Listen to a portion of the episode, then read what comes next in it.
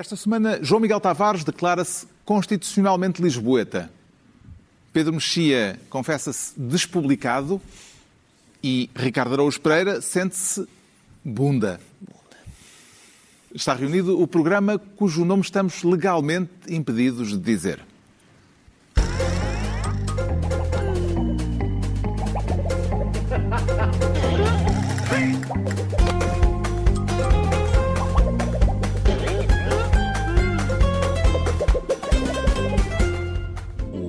Programa cujo nome estamos legalmente impedidos de dizer tem o patrocínio da Lexus, uma marca automóvel extraordinária que não impede a utilização do seu nome neste podcast.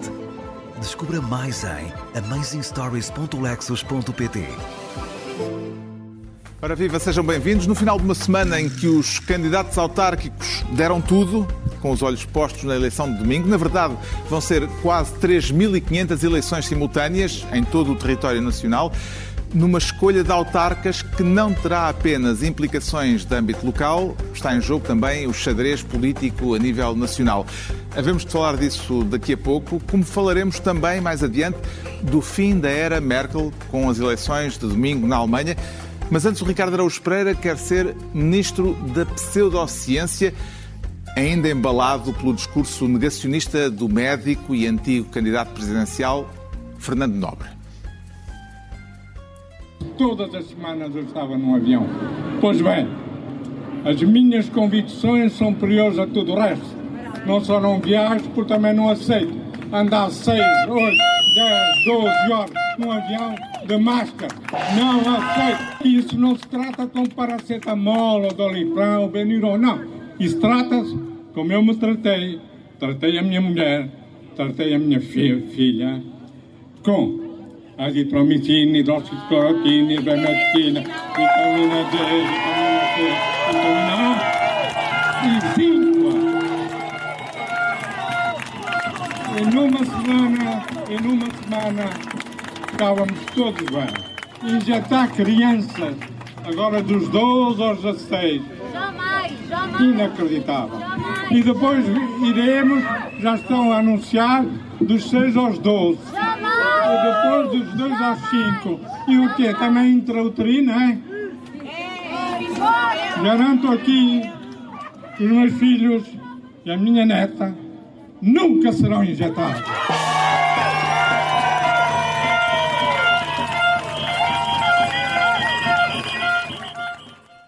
Fernando Nobre inflamado numa manifestação à frente da Assembleia da República, o que leva o Ricardo Araújo Pereira a querer ser ministro da pseudociência por lhe parecer que já está na altura de se encontrar uma tutela autónoma para o negacionismo? Não, eu acho que não vale a pena. Eu, se calhar, isto é perigoso, porque eu, se calhar, vou ser acusado de ser negacionista de negacionistas. Mas eu não alinho. Esta, às vezes há pessoas que dizem assim: meu Deus, tantos negacionistas e. Ah, que problema! Eu não. A sério, são assim tantos? Não parece, pois não. O nosso país. Mas têm vuvuzelas. Pois é, isso fazem não, muito isso é barulho. verdade, fazem muito barulho, mas não são assim tantos. O nosso país não tem, não aparece nas notícias que o nosso país está vacinado Já com vem, uma velocidade 85. superior à dos é outros. vem o choque? Nós- Vem de Dos pratinhos de choque que também é havia isso, na vem de gente manifestação. Pessoas estão equilibradas, como é que elas agora dizem estas coisas? Só ser isso, de serem estas pessoas que Qual estão foi, a o ponto de vista, eh, qual foi, do seu ponto de vista, a declaração mais contundente deste discurso de Fernando Nobre? Eu, no discurso de Fernando Nobre e de- de- deste tipo de pessoa em geral, hum, acho. Não, é que reparem, Fernando Nobre eh, está. Eu, eu- atenção, eu, eu- é como é óbvio, não, não sei de medicina e, e Fernando Nobre aparentemente sabe. Mas ah, sei, sei fazer contas. E, portanto, vejo que Fernando Nobre está ao contrário na autoestrada, a dizer que ele é que tem razão. Porque toda a comunidade científica está a subir a A1 pela direita e ele está a descer. E, portanto, é só, quer dizer, é uma, é uma questão de estatística. Em princípio, ou há aqui uma coincidência muito grande, ou, hum, quer dizer, é improvável, não é? É improvável que ah, pessoas como Fernando Nobre tenham razão e há outra coisa que é, é mais do que é pior do que improvável, que é, se calhar não é o caso de Fernando Nobre, mas eu conheço pessoas que dizem eu não vou vacinar-me porque não acredito na vacina, ou seja, rejeito, hum, a- as- a- quer dizer, o saber que levou à, à, à construção da vacina, então, e depois, se, se apanhares Covid e, e te ficares mal, vou para o hospital. onde estão as pessoas que recomendam a vacina. Portanto, é difícil. Não pode ser assim, não é? Não pode ser eu como só o Pões que não vão para o hospital, não é? Fazem umas mesinhas. Exato. Não vão para o hospital, sim, não vão para o hospital. Se não acreditam, na, não acreditam o na, doutor Fernando Nobre deu a receita Parabéns, ali sim, eu, eu vi as uma pessoas. cantilena até. As pessoas vibraram. Eu, eu não vibro com combinação de, de medicamentos, com algumas combinações. Não de- vibras porque não as consomes, Não porque há umas que calhar. ótimas para vibrar. Devem, devem ser ótimas, sim, acredito. Mas, eh, quer dizer, eu. É, é das duas uma. Ou a gente rejeita a medicina ocidental em peso, ou acho que não vale, não, não está a valer rejeitar só bocadinhos. O que se percebeu também é que o fundador da, da AMI mostrou que continua veemente, tal como se apresentou há, há 10 anos no papel de candidato à presidência da República. Não é possível demover-me da minha intenção. Só há uma maneira. Nessa altura ousem fazê-lo. E vocês verão o que o povo português fará. Deem-me um tiro na cabeça, por sem tiro na cabeça, eu vou para Belém. Um desafio deixado por Fernando Nobre em janeiro de 2011. Ainda se lembra deste momento, Ricardo? Eu lembro perfeitamente deste momento e lembro-me de outro posterior a este. Lembro-me de um momento posterior a este, que foi quando Pedro Passos Coelho disse: Sabes quem é que era ótimo para ser cabeça de lista por nós em Lisboa? Era Fernando Nobre. E mais. Presidente Vamos tentar que ele República. seja a segunda figura do Estado. E tentaram. E tentaram duas vezes, não correu bem. Parabéns à Assembleia, Parabéns da, à Assembleia República, da República. Parabéns. E há outra coisa, que, enfim, que as pessoas já não se lembram muito, mas que também é reveladora da credibilidade desse certame. Fernando Nobre ficou em 25º lugar nos melhores portugueses de sempre. Aquele concurso que foi ganho eh, pelo Salazar, eh, Fernando Nobre aparecia em E onde 25º. tu próprio ficaste. Exatamente, eu também. tam- também. Mas Mas ficaste altura, em que lugar? Não, eu fiquei muito lá para baixo. Ah, bom. e, e mesmo Portanto, assim, e mesmo assim Fernando fiquei Nobre é o maior português do que tu? bastante maior. no fundo é. Mas eu isso não discuto. Eu isso não discuto. Não, mas eu vou lá, mas há uma coisa que tens de discutir. É que um homem que pede para lhe dar um tiro na cabeça e depois tem medo de levar uma injeção no braço. As duas coisas, Não de facto, bem. não casam uma com a outra. Na não. sequência do comício negacionista à frente da Assembleia da República, a Ordem dos Médicos instaurou esta semana um processo disciplinar contra o presidente e fundador da, da AMI e Francisco Jorge, eh, que durante muitos anos foi diretor-geral da Saúde, desafiou Fernando Nobre publicamente para um frente a frente sobre a vacinação contra a Covid-19.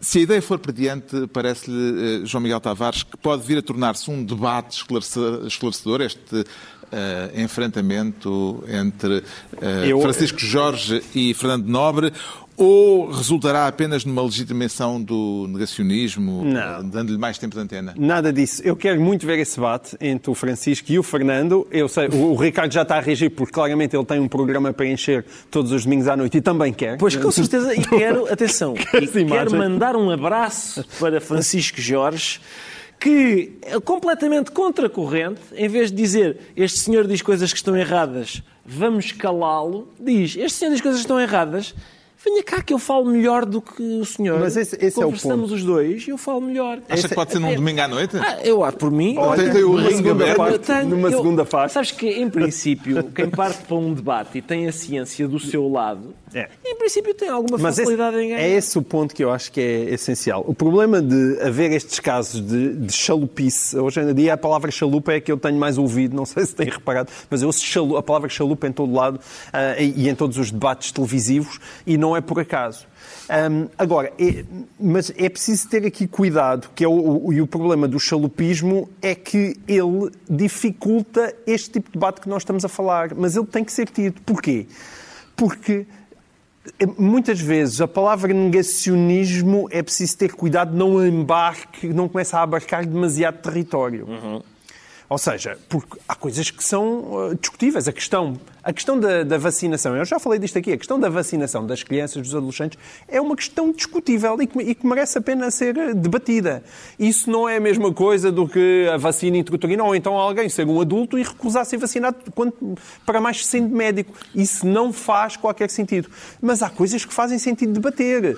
E houve muita coisa de combate a esta pandemia que não foi só ciência, houve muita política, houve muita falta de consenso, muitas vezes. E isso deve ser, e deve ser motivo de debate. E, portanto, Portanto, também nem tudo deve que ser carimbado como a negacionismo. E por isso, sim, que o frente esse a frente que possa esse frente ir a por frente diante. Como é que caracterizaria o negacionismo português, Pedro Mexia? É ainda um fenómeno marginal ou já estamos a começar a acompanhar as tendências internacionais? Não, estamos assim, quer dizer, a partir do momento em que há terraplanismo, eh, tudo, tudo, tudo é possível.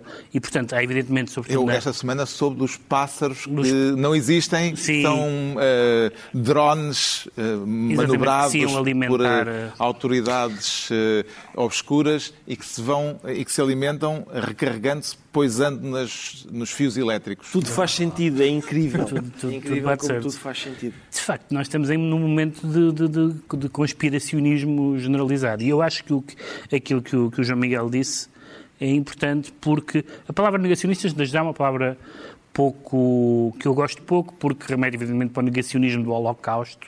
Uh, a palavra negacionismo genericamente é usada, começou a ser usada nesse contexto e, portanto, não, não me parece interessante. E, de facto, é, é muito. eu- eu- há vários graus. Há, de facto, as pessoas que uh, discordam dos métodos de combate à doença. Há pessoas que dizem que a doença não existe e há pessoas que dizem que foi o Soros que pôs um chip por causa dos pedófilos canibais. Portanto, são três. Estes últimos têm que ser internados imediatamente. Os, os, os, os que dizem que a doença não existe é uma forma, é como, negar- é como dizer que não chegamos à Lua. É evidente, a doença existe, não parece que haja discussão. Agora, as pessoas têm que ter uma latitude, e vamos falar disso a propósito de outro tema. Eu acho que as pessoas têm que ter a, a- liberdade de defender opiniões que são minoritárias ou chalupas. Eu não sou contra a defesa da. Porque toda as- para todas as opiniões que nós tenhamos, há milhões de pessoas que acham que essa ideia é chalupa. E, portanto, não me parece que seja propriamente. Outra coisa é um médico E não é um problema de isso, saúde isso pública é, em isso, é outra, isso, é outra, isso é outra questão. Agora, que, a pessoa, que uma pessoa diga não acredito nisto, acho que isto não é assim, não, não vejo nenhum problema e vamos falar disso daqui a bocado. Entregamos ao Ricardo Araújo Pereira a pasta de Ministro da Pseudociência, quanto ao João Miguel Tavares, quer ser desta vez Ministro do Não Eleitoralismo. E pelo que percebi, tem a ver com o anúncio do alívio das restrições por causa da Covid-19 a três dias das eleições autárquicas. É isso, eh, João Miguel Tavares? Sim, esta escolha deste tema nasceu de uma notícia que citava a agência Lusa e, e que era muito engraçada, porque dizia há condições sanitárias, era um membro do governo, do governo a dizer isto, há condições sanitárias para avançarmos com confiança para a nova fase, prevista desde, desde julho, mas não queremos qualquer acusação de eleitoralismo. E é muito engraçado. Então, como não queremos nenhuma acusação de eleitoralismo, estas medidas só, andam, só entram em vigor dia 1 de outubro.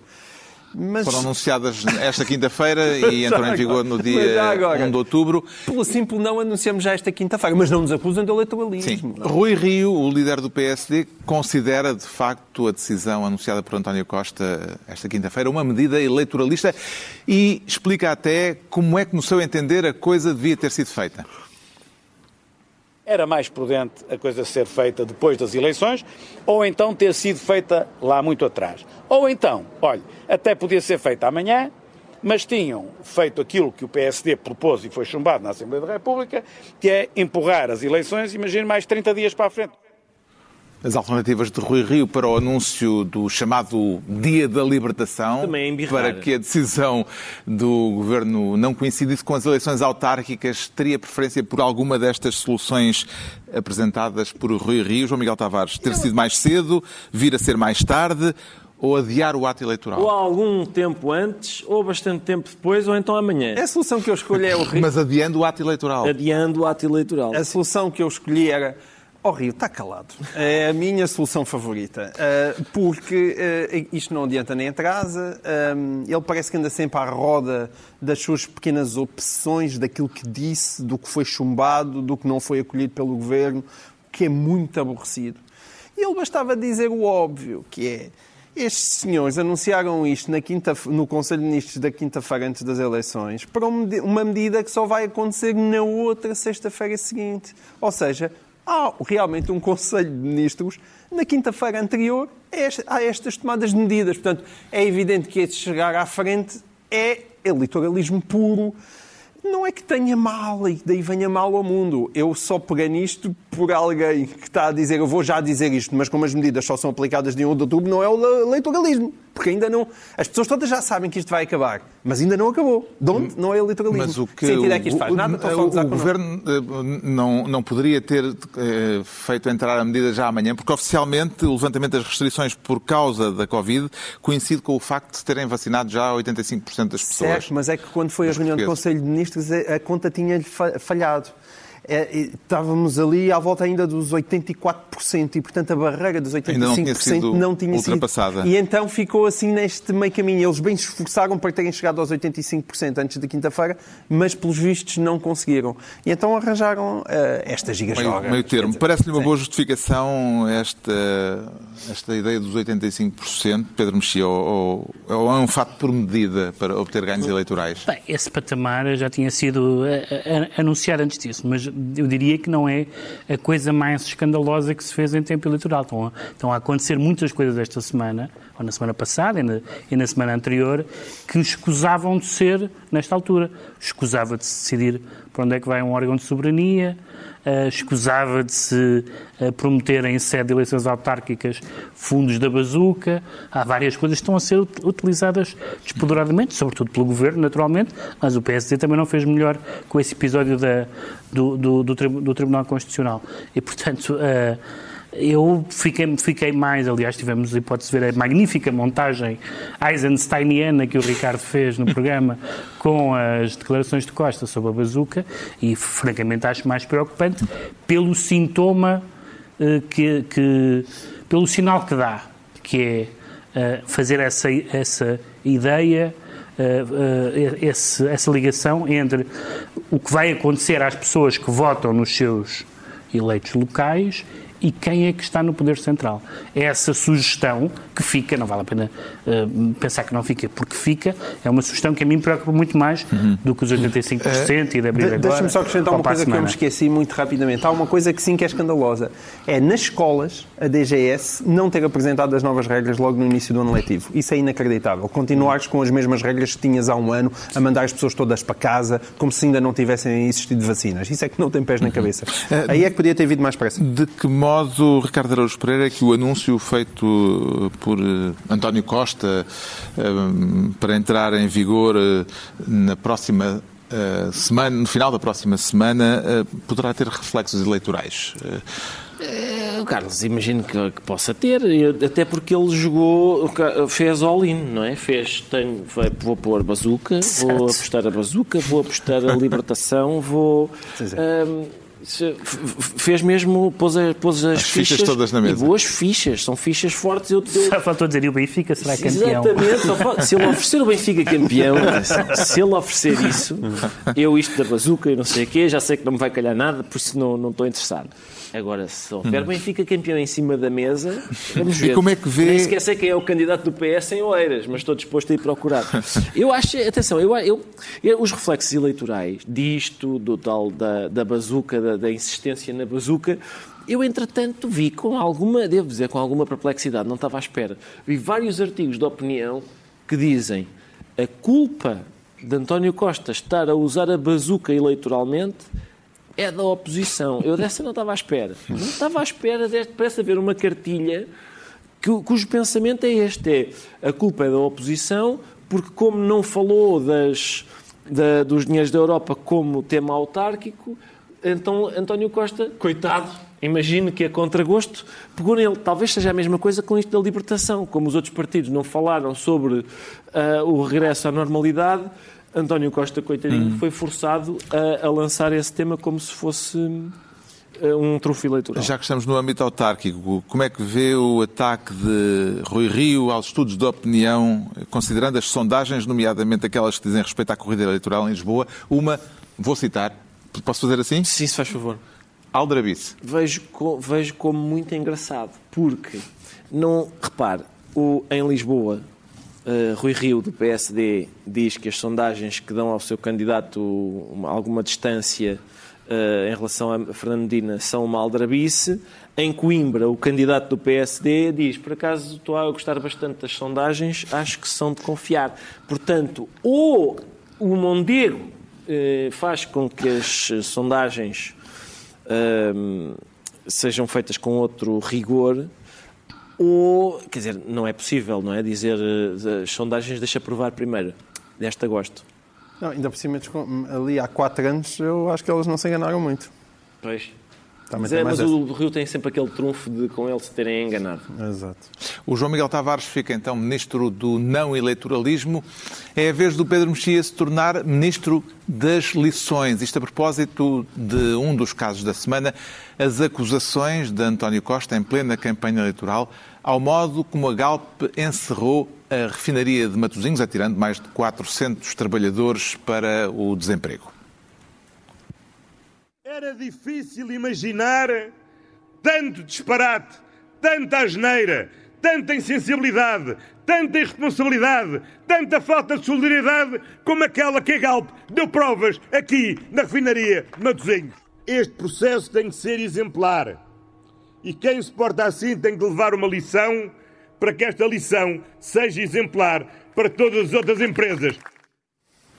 Costa em Matosinhos, numa declaração de campanha criticada à esquerda e à direita e até pelos trabalhadores despedidos pela Galp, eh, por ser a primeira vez que o Primeiro-Ministro eh, se pronunciou sobre esta situação, neste tom crítico. E é este propósito que o Pedro Mexia quer ser Ministro das Lições. Qual foi a principal lição que tirou deste episódio, Pedro Mexia?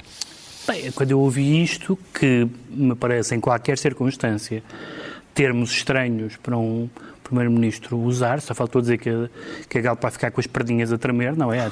Havia ali um Pedro Nuno Santos dentro de António Costa a manifestar-se. Fui ver o historial e os jornais, felizmente, fizeram todos esse trabalho que. Ah, mas António Costa manifestou-se amplamente sobre este assunto no passado.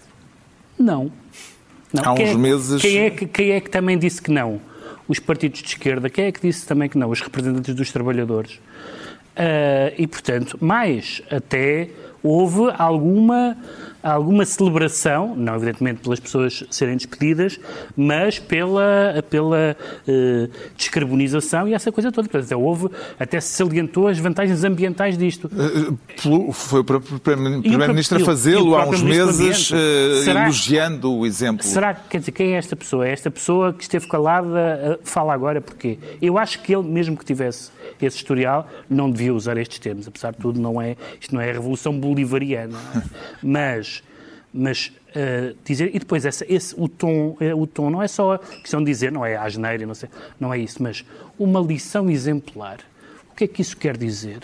O que é, o que, é, o que, é, o que, é que em que é que se consubstancia um primeiro-ministro dizer que uma empresa deve levar uma, deve receber uma lição exemplar. Uma empresa na qual o acionista, na qual o Estado é, na qual o Estado é acionista. É Exatamente. Portanto, eh, tudo isso, tudo isso é bastante terceiro-mundista. Além do mais, é hipócrita tendo esse historial que foi amplamente noticiado. Isto levanta outra questão, que é uh, o, o, da chamada transição energética. Exato. Será possível uh, fazê-la sem custos sociais pesados ou será necessário uh, fazer uma escolha entre manter empregos e defender o ambiente?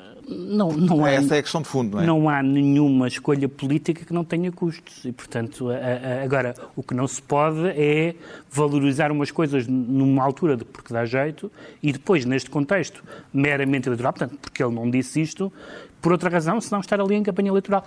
E eu percebo que isso seja uma coisa que preocupe Matosinhos e, e percebo, e o país, e percebo que é que o processo foi mal conduzido, e percebo o timing antes do Natal, e tudo isso. Agora, quando são os próprios afetados, que ele supostamente está a, a falar por eles, que dizem, mas o Governo agora é que fala nisto. O Primeiro-Ministro vai dizer, não é o Primeiro-Ministro, é o líder do PS é o Primeiro-Ministro. Ele explicou a diferença, não sei se reparaste. Sim, está bem, mas não. Ele disse que era líder do PS quando aparecia sem gravata e que era o Primeiro-Ministro quando aparecia com gravata. Pois está bem. Portanto, ele ali confirma que estava sem gravata, era o líder do PS. Só que, só que isso só faria sentido se ele dissesse, quando diz aquilo, diz assim, ao contrário do que disse o Primeiro-Ministro, porque estava como líder do PS. Mas Aí foi o próprio Primeiro-Ministro que explicou em tempos eh, aos seus ministros que um ministro é ministro mesmo à mesa do café. Mas isso só para os outros. Eh, na sequência das acusações do secretário-geral do PS, estava sem gravata, sim, sim. à Galp, o Bloco de Esquerda falou em cinismo, o PCP viu em António Costa lágrimas de crocodilo. O líder do PSD considera que o secretário-geral do PS foi oportunista e os trabalhadores dizem ter-se sentido usados. Que ganho político é que Costa poderá ter tido com esta operação eleitoral, Ricardo Obviamente Pereira? ganhou uma coisa que, aliás, é raríssima em política, que é a unanimidade. Conseguiu a unanimidade. Ninguém gostou destas declarações. É impressionante.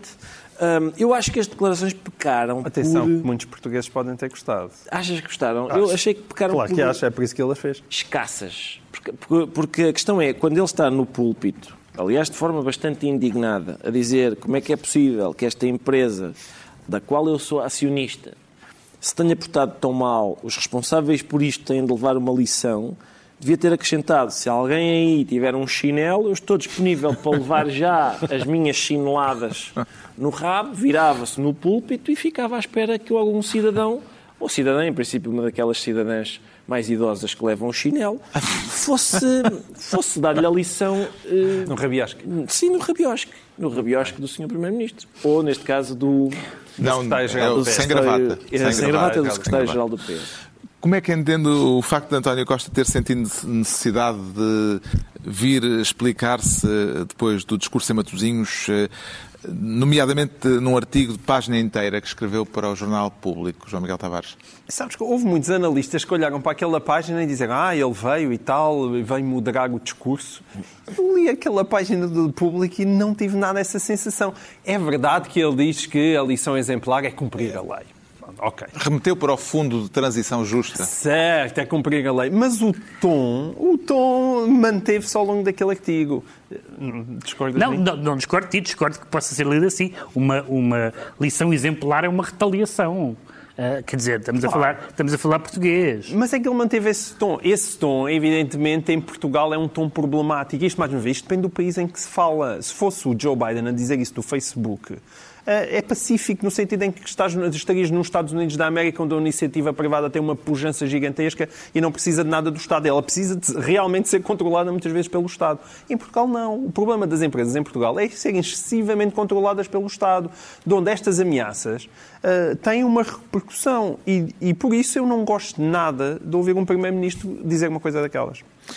O Pedro Mexia fica assim ministro das lições, e estão entregues as pastas ministeriais por esta semana, e impõe-se aqui uma nota relativa ao programa da semana passada, onde usámos cartazes e hinos de campanha autárquica, mais de meia centena de imagens, e entre elas, a certa altura, excertos de um hino de campanha por lapso de 2017 e não de 2021, de Oliveira de Frades. O protagonista desse vídeo era António Cabrita Grado, cabeça de lista de uma das candidaturas a essa eleição. Só depois da emissão do programa tivemos conhecimento de que o protagonista desse vídeo tinha falecido na semana anterior, o que tornou a situação especialmente delicada e dolorosa para familiares e amigos do médico António Cabrita Grado. Fica a nota de pesar com um pedido de desculpas e as nossas condolências por esta situação lamentável.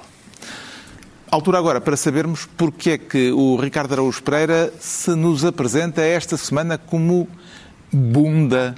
Será caso para considerar o assunto que quer falar eh, um assunto traseiro? Para que há bocado falaste em rabiosque. Falei rabiosque e agora... Noto uma continuidade Sim, temática. há, há uma mono-obsessão pelos não sei vistos o que neste... nessa tua cabeça. Sim, não, também não sei, é, é cansaço certamente.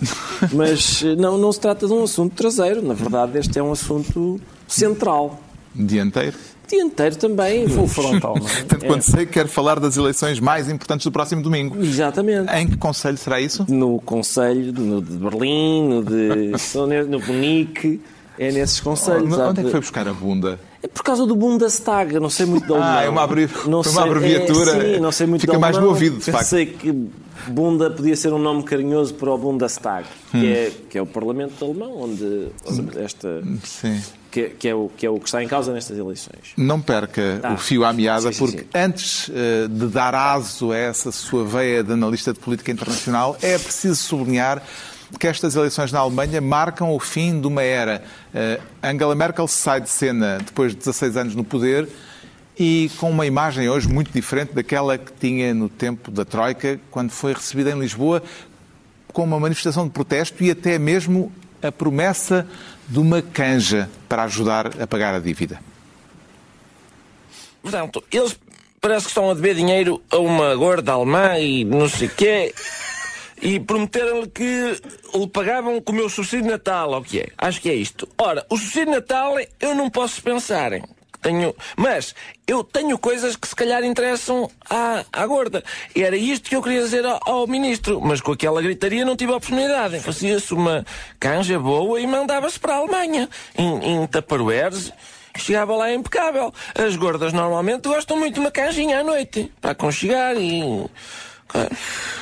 O senhor, o senhor Acácio esteve um bocadinho deslocado no sábado. Foi, porque estava tudo a gritar: está na hora, está na hora do governo se ir embora. E eu era o único a dizer: Gaspar, tudo se arranja. Vê lá essa gorda, quero uma canja. Sozinho.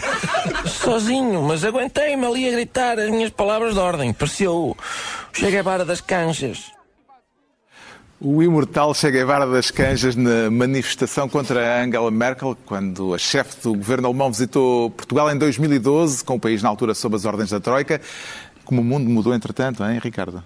Isto é incrível porque isto tem nove anos, não é? É realmente, realmente, digamos que Já não é não estava à espera deste, não estava à espera, não estava à espera de, não, mas mas que, que é um contributo importante para este para o tema é, Hã? é, como todos os Será que Merkel vai deixar saudades mesmo eh, Sim. eh, a alguns daqueles que estiveram em 2012 Isso é curioso. sim. naquela manifestação Sim. eh, em Lisboa? Isso é curioso. Houve, de facto, a- a- uma mudança na imagem de Angela Merkel ah, e, e ela mudou, ou seja, passou de autoritária que deseja virar contribuintes ao contrário para lhes tirar os trocos ah, para uma senhora, uma estadista respeitável que acolhe ah, Houve, uma, refugiados, por exemplo. houve, uma reza, houve um momento de viragem, Sim. foi esse. Mas repara, Mas- muita gente acha que a Angela Merkel de hoje em dia é a mesma daquela altura, não é?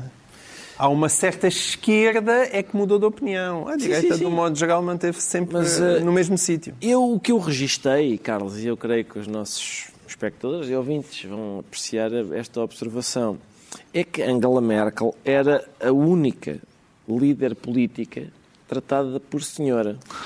A única. Havia vários colunistas de todas as cores diziam, pois porque a senhora Merkel, há alguns com desdém, Antigamente também se dizia a senhora Thatcher. senhora Merkel, Quando sim, é uma senhora, diz que é uma senhora. mas não há o Sr. Macron, não há o Sr. Boris Johnson, não há... ninguém é senhor. Exceto, neste período, só uma senhora é que era senhora, que era a Angela Merkel. Eu não tenho ideia do que isto significa, mas parece-me importante. Foi importante salientá-lo. Irritei-me durante anos, porque a senhora Merkel, não sei o quê, da senhora Merkel, a senhora, toda a gente era como a pequena média. E de repente há umas modas linguísticas que se... De repente, quando a média desapareceu, de repente toda- todos os canais sem combinar. Aquilo é uma coisa de. Olha, aquele disse a pequena média, vou também passar a dizer a pequena média. E de repente toda a gente diz. E a senhora Merkel foi a mesma coisa. Felizmente eu vai nunca. acabar, não é? Epá, eu espero, por acaso estive a fazer uma pesquisa lá em casa, se eu alguma vez disse a senhora Merkel, mas eu achei aquilo absurdo desde o início. Eu tenho a impressão que nunca disse senhora Merkel. Bravo. Nem escrevi. A senhora Merkel vai deixar de mandar ao fim de 16 anos. No domingo, os, eleições- os alemães vão, eh, em eleições, escolher o próximo chanceler e tudo indica que haverá mudança de turno no poder. Vê instabilidade política no horizonte, João Miguel Tavares, ou acredita na previsibilidade alemã para uma substituição de Merkel sem sobressaltos? É assim, nós temos que admitir que a análise da política internacional alemã eh, de Ricardo Augusto Pereira não foi a mais profunda que eu já ouvi eh, na televisão portuguesa. Mas a minha também não vai Também ser... não foi a mais real. Também não foi a mais real. Mas a minha também não vai ser muito melhor, no sentido que ninguém faz realmente ideia do que é que vai acontecer nestas eleições. Tudo É, indica que não vão ser eh, suficientes dois partidos para formar uma Exato. maioria, que passará a ser necessário haver três Certo. coligados. É, é, certo, mas nós, há- de- aqui há quatro meses, aliás, lembro-me que até o Rui estava a escrever um, um- um editorial muito entusiasmado Sim, a anunciar que, que os, que os verdes se calhar iam chegar a- a- à liderança da Alemanha. O- Os verdes estavam de facto em primeiro lugar, estavam os verdes em primeiro lugar, seguidos da, a- da CDU, o SPD estava cá para baixo. Entretanto, aquilo, em quatro meses já deu tudo a volta. O SPD atualmente é o grande favorito, a seguir é a CDU. Entretanto, os verdes caíram bastante. E entretanto houve umas cheias E o senhor da CDU riu-se. umas boas gargalhadas com televisões ligadas. Não correu bem. talvez, Isso não é bem visto. pois não, talvez não tenha corrido Não bem. é- isso. Portanto, ninguém sabe o que é que vai fazer, ninguém sabe o- o- as cores da, da coligação ah, que dali vai sair. Se vai ser única coisa- Jamaica Se vai- ou Exato. Exatamente. gosto muito dessa, É dessa aquele- distinção. é Agora, a única coisa que a gente sabe é Felizmente os alemães têm o hábito de se coligarem quando é inevitável coligarem-se. E, e é verdade que também são um exemplo de estabilidade na Europa. Espero que continuem assim. E ainda por cima, tem uma outra mania, que é quando ele- elegem um, um chanceler, aquilo, e depois dura uma década no mínimo. Ah, vamos ver o que é que dali sai. Eu, Mas- Há outra já um aspecto curioso, acho eu, já agora deixem-me, Sim. que é, uh, eu sou daquelas pessoas que acha que, eu sei que é uma opinião antiquada e provavelmente, enfim, incorreta, mas eu acho que as mulheres devem estar na política porque têm tanto direito de lá estar como os homens. Mas há pessoas que dizem, não, não, as mulheres têm, têm que estar na política porque elas fazem política de uma maneira diferente. É diferente. As mulheres, as mulheres realmente. Se as mulheres, opa, se o mundo, não foi o Obama que disse que se o mundo fosse governado por mulheres não havia guerras, acho que era uma coisa desse tipo. A, al- a alternativa para a Alemanha, o partido de extrema-direita alemão, apresenta uma, a, a sua, uma das principais candidatas é uma senhora. Portanto, para boa É- é sorte. a líder do partido. É a líder. Boa sorte. Há duas sorte líderes mulheres, são é a dos Verdes e a do Boa da sorte, AFD. eh, boa, boa sorte a identificar esse gostinho especial que só as mulheres sabem dar à política. Em que medida é que estas eleições alemãs, eh, Pedro Mexia, terão impacto também na política portuguesa? Será eh, significativamente diferente que o chanceler seja um conservador eh, ou um social-democrata? Bom, na política portuguesa não diríamos, mas na política europeia tem sempre alguma, porque a Alemanha é um país ah, da linha da frente da Europa, evidentemente, mas nem, nem o candidato da CDU é da linha, é da ala mais à direita da, da CDU, nem o candidato do SPD é da ala mais à esquerda do O SPD. candidato do SPD até é visto, e por isso também Sim. tem beneficiado eh, em termos de, de intenções de voto, é visto como um, um continuador de Merkel, Exatamente. era o Ministro das Finanças E, portanto, de, desse ponto de vista, naquelas questões atual. fundamentais sobre a Europa, de política externa, etc., não, há, não, não haverá nenhuma eh, novidade. Há, há- há duas coisas aqui curiosas em relação a Angela Merkel. Uma é, eu acho que ela, eh, por um lado, provou que é possível ter uma carreira duradoura e marcante sem ter carisma. Uh, parecia sempre uma das coisas que uh, fazia com que as pessoas reagissem é que parecia uma figura apagada. E não há relação não, não pode não haver uma relação direta entre o carisma no sentido clássico dos livros sobre o que é o carisma e, a, e o sucesso e a longevidade. E depois porque e isso é uma expli- possível explicação para lhe chamarem senhora porque em alguns momentos foi o único adulto na sala era a senhora porque era o adulto. E no caso dos refugiados, ela foi uma pessoa de um Partido Democrata Cristão que reagiu, já digo como um democrata cristão, mas como um cristão, que é os refugiados devem ser acolhidos. E de repente houve milhões, houve milhões de europeus que perceberam que ela era um ser humano. E portanto isso E foi refugiados qualificados, atenção. E isso Mete foi- aí, porque Sim. estamos a falar de refugiados sírios que não são qualquer tipo de Com, refugiado. com certeza, mas, mas foi, uma, foi uma política eh, totalmente diferente da política que estava a ser seguida pelos partidos, eh, por vários partidos do poder, aliás, não só partidos de direita, alguns partidos da área do Partido Socialista Europeu também, e isso foi um momento eh, muito importante. E nós sabemos que ele- nas eleições francesas pode haver o risco de vir aí outra senhora, e portanto as pessoas eh, acho que têm, vão ter saudades desta. Está esclarecido porque é que o Ricardo Araújo Pereira se declara bunda, mas de Bundestag, quanto ao João Miguel Tavares diz sentir-se constitucionalmente lisboeta. Isto depois de uma, desta semana terem continuado a chover opiniões a respeito da polémica em torno da aprovação eh, no Parlamento, mas ainda só na generalidade e com mais abstenções do que votos a favor, da transferência do Tribunal Constitucional para Coimbra. É o facto de eh, os próprios juízes do Tribunal Constitucional se oporem a esta mudança que o faz sentir-se constitucionalmente lisboeta, João Miguel sim, Tavares? Sim, e posso- é, é muito raro eu ser uma pessoa institucional. Eu não sou muito dado a isso. Quem me conhece pode testemunhar. A não ser naqueles momentos em que realmente é muito importante ser institucional. E este é um deles. E eu fiquei espantado do país todo ter ficado a discutir uma palavra de um parceiro, ainda por cima um parceiro que já tem meses, não é? É, de janeiro, o parecer. E de repente apareceu agora, que é a palavra desprestígio, que está lá para o meio e que as pessoas. E, e está de forma muito inábil lá para o meio, não, é, É não há a isso. menor dúvida. A discussão Está bem, isso. Mas os senhores também são juristas, não têm que ser políticos. Eu também acho que eles deviam ter mais habilidade política. Mas, mas, pôr o país a discutir que, na verdade, a palavra desprestígio significa que Coimbra não é uma cidade suficientemente prestigiada para receber o Tribunal Constitucional é uma parvoíce. E não é isso Não é que só lá Coimbra. está. Não é só Coimbra. E não é isso que interessa. De que O modo é que o facto desta discussão acontecer em plena campanha eleitoral, sendo o Conselho de Coimbra, eh, nesta altura, um dos grandes focos de, de tensão e atenção eh, eleitoral, perturbou a reflexão acerca deste assunto? Não, sem dúvida que houve um aproveitamento eleitoral, nomeadamente Rui Rio. Nós sabemos que há uma luta muito grande em Coimbra. Se o PSD ganhar Coimbra, vai ser a, sua maior joia da noite eleitoral e, portanto, houve esse aproveitamento. Talvez tenha sido por isso que o, que o tema voltou agora e que ah, Rui Rio pôde encher a boca com a história do desprestígio. Mas há aqui uma questão que realmente que é muito importante. E é muito importante porquê? É porque as pessoas parece que não pagam para pensar o que é que faz de uma cidade ser uma capital. Porque é que uma capital é uma capital? Porque é que Lisboa é que é a capital e não é o Porto ou que não é Coimbra? E as capitais são definidas desde tempo imemoriais porque é o sítio onde estava o rei e porque são a sede do poder. E do poder executivo, do poder legislativo Mas na e do Alemanha, ainda agora poder estamos a falar da judicial. Alemanha, o Tribunal Constitucional está em Karlsruhe, O que é uma Tribunal Constitucional está em Karlsruhe por razões históricas, é de 1951. Berlim, evidentemente, não estava disponível porque, é- porque a Alemanha estava dividida em duas. É um péssimo exemplo. Mas há um outro exemplo, sabes qual é? É o da Rússia. Porque Putin, em 2007, decidiu tri- passar o Tribunal Constitucional de Moscovo para São Petersburgo. E vale a pena ler só muito rapidamente. Diz assim, o presidente russo Vladimir Putin, isto é uma notícia de 2007, decretou hoje a mudança da sede do Tribunal Constitucional de Moscou para São Petersburgo. Antiga capital imperial e a sua cidade natal. E depois diz, num primeiro momento a mudança gerou uma grande polémica, mas o Putin veio dizer que se respaldou desde o início numa ideia que é descentralizar as instituições estatais. Este foi o argumento de Vladimir Putin em 2007 e é o argumento de Rui Rio em 2021. Este argumento é absurdo. Nós não podemos ter o Parlamento, as, as pessoas acharem que o Parlamento deve ser em Lisboa, que a Presidência da República deve ser em Lisboa, mas e depois o Tribunal Máximo do Poder Judicial já pode ser em qualquer lado.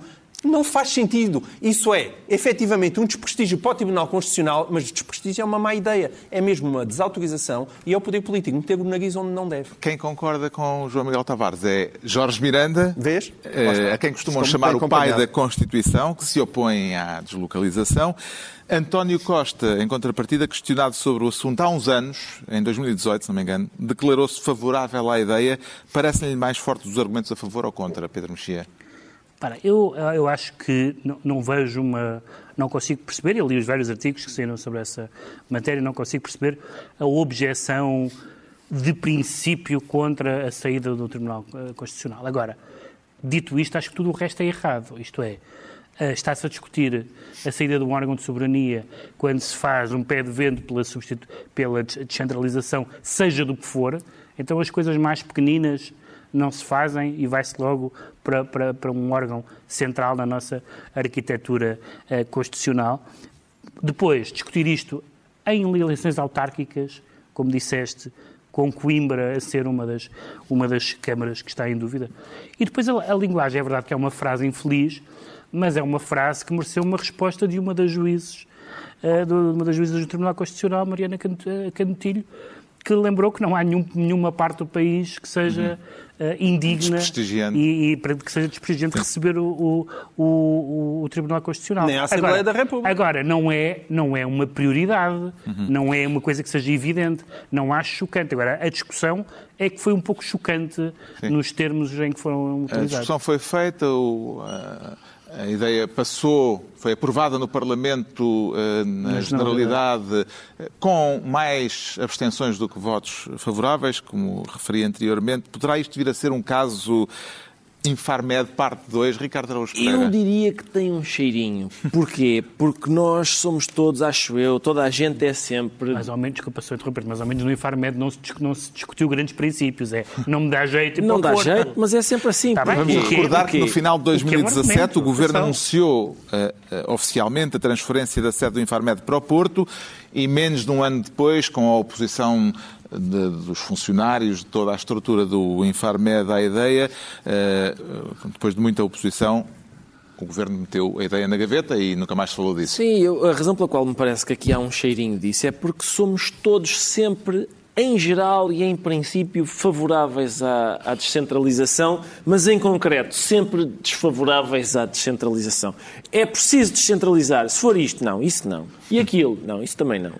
E, portanto, é, há, em, em princípio, somos a favor. Descentralização no rabo dos outros. Descentralização no rabo dos outros. Outra Mas, vez, é bunda. Na bunda dos outros. Num país tão pequenino, tão pequenino, as distâncias são tão curtas e mesmo assim nós dizemos, não, mas eu não... E até é difícil apanhar o passo ao prestígio de Coimbra, que eu ainda me lembro daquelas europeias em que o Almeida Santos disse, um doutor de Coimbra, meu Deus! E, é e agora Coimbra não presta para, para tribunais. Já sabemos porque é que o João Miguel Tavares se anuncia constitucionalmente lisboeta, agora vamos tentar perceber e rapidamente é só enunciar o assunto, porque é que o Pedro Mexia se declara despublicado. Subscreveu o manifesto em defesa da liberdade de expressão, tornado público esta semana, contra uma decisão editorial uh, controversa do Jornal Público, Pedro Mexia? Não costumo subscrever manifestos em geral, muito menos com epígrafes de Rosa Luxemburgo, mas uh, há ali duas coisas interessantes, que é, o que o público fez foi publicar um texto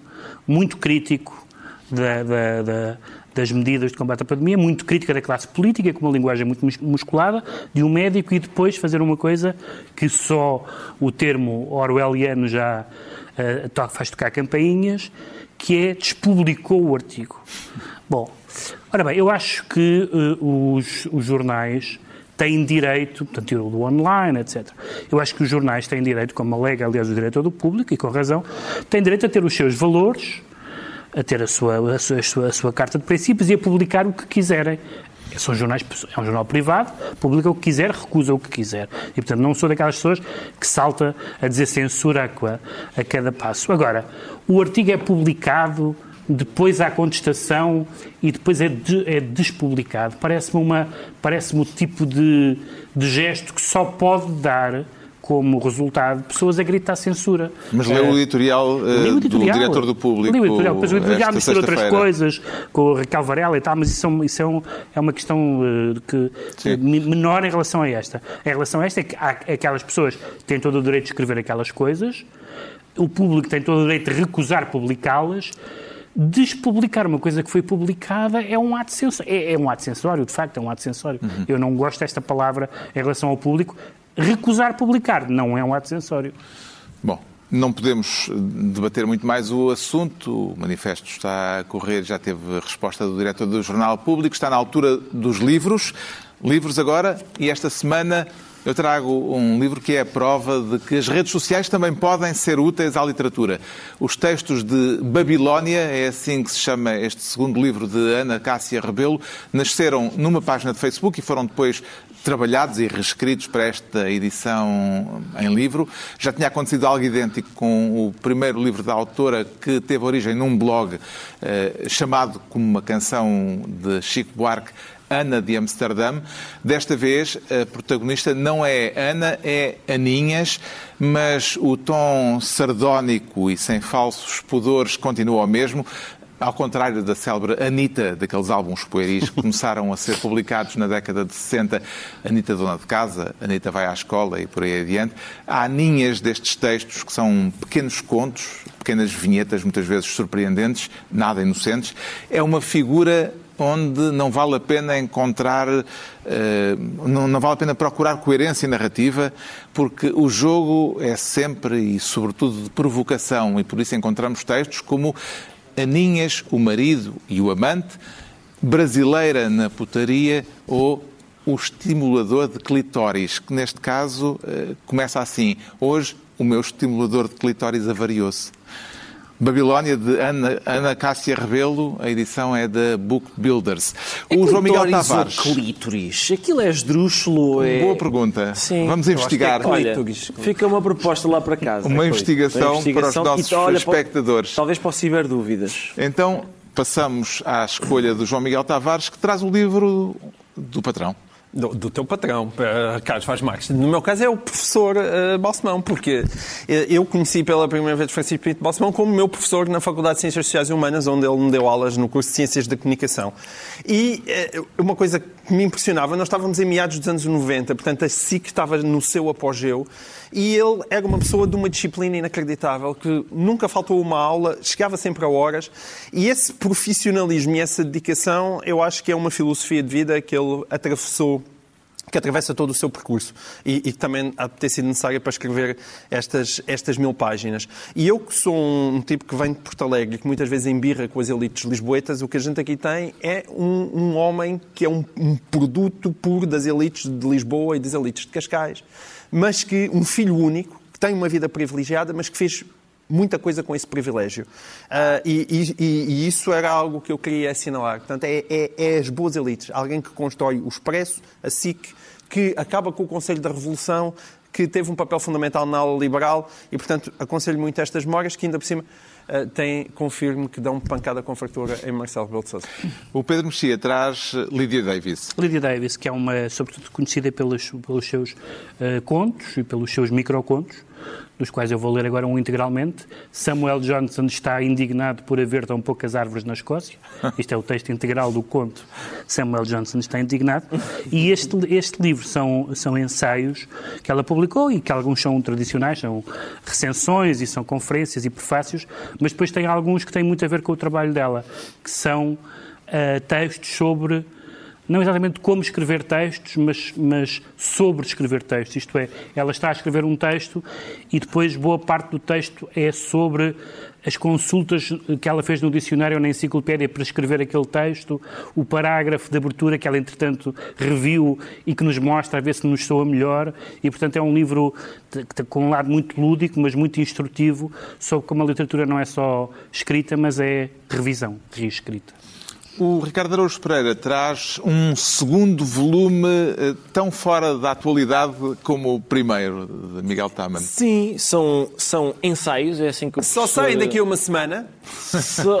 Isto já estava à venda na Feira do Livro, pá. Está bem, mas só saem para as bancas daqui a uma semana. São, mas é, então fazem, fazem bem em esperar porque vai, vai valer a pena. O, são ensaios, é como o professor Miguel Taman lhe chama, Uh, foram publicados em foram publicados no jornal em linha Observador. E este, meus amigos, é um dos melhores livros de filosofia publicados uh, recentemente e um dos melhores livros humorísticos publicados recentemente. As duas atividades, o humor e a filosofia, têm muitos paralelos, designadamente a compulsão para entender como familiar o que é estranho e entender como estranho o que é familiar. O professor Miguel Tamen faz isso. Há, há, há, são crónicas prodigiosas de uh, observação e graça. E é isso. E é isso. Humor e filosofia, Miguel Taman. Está concluída assim a análise da semana. Voltamos dois a oito dias com Pedro Mexia, João Miguel Tavares e Ricardo Araújo Pereira para mais um programa cujo nome estamos legalmente impedidos de dizer.